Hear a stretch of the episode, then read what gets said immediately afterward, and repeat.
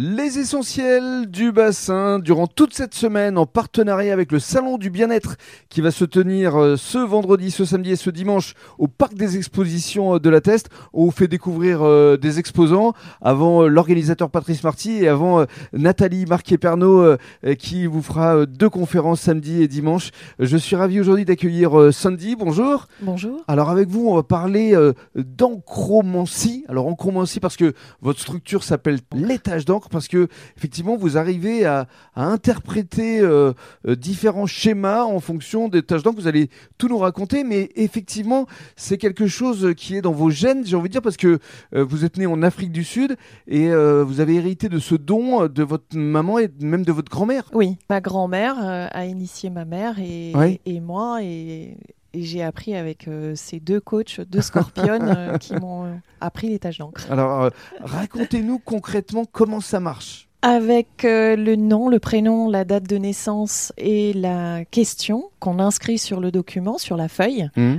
on retourne la feuille et on jette l'encre avec une plume. Une plume et à l'origine, l'encromancie se faisait avec de l'encre rouge. Et comme j'ai voyagé, j'ai choisi de mettre de la couleur. Mmh parce que euh, finalement ça donne beaucoup d'indications. Et donc les personnes peuvent choisir la couleur qu'elles vont avoir pour faire leur tâche d'encre.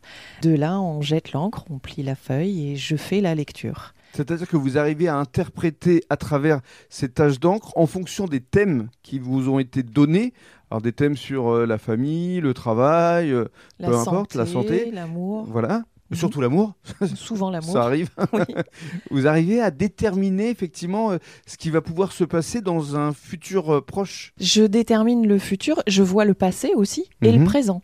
J'ai une chronologie passé, présent, futur. Alors on est euh, aujourd'hui à Bègle, hein, dans votre salle de soins, si on peut dire, en tout cas l'endroit où vous recevez votre clientèle. Vous pouvez les recevoir également en visio. Comment ça marche juste une séance? Racontez-nous. Une séance en présentiel oui, je reçois dans mon écritoire. Alors ça s'appelle un écritoire Oui, puisque c'est de l'encre. J'ai choisi l'écritoire parce qu'on n'a pas le droit de dire cabinet en n'étant pas médecin. D'accord. La personne vient, elle pose sa question et elle repart avec sa tâche d'encre. Dans tous les cas, la tâche d'encre appartient au consultant et non à moi. Je ne suis qu'une lectrice. Mhm. En distanciel, on le fait en visio. C'est la seule exigence que j'ai, c'est que la personne voit la tâche d'encre en même temps que moi.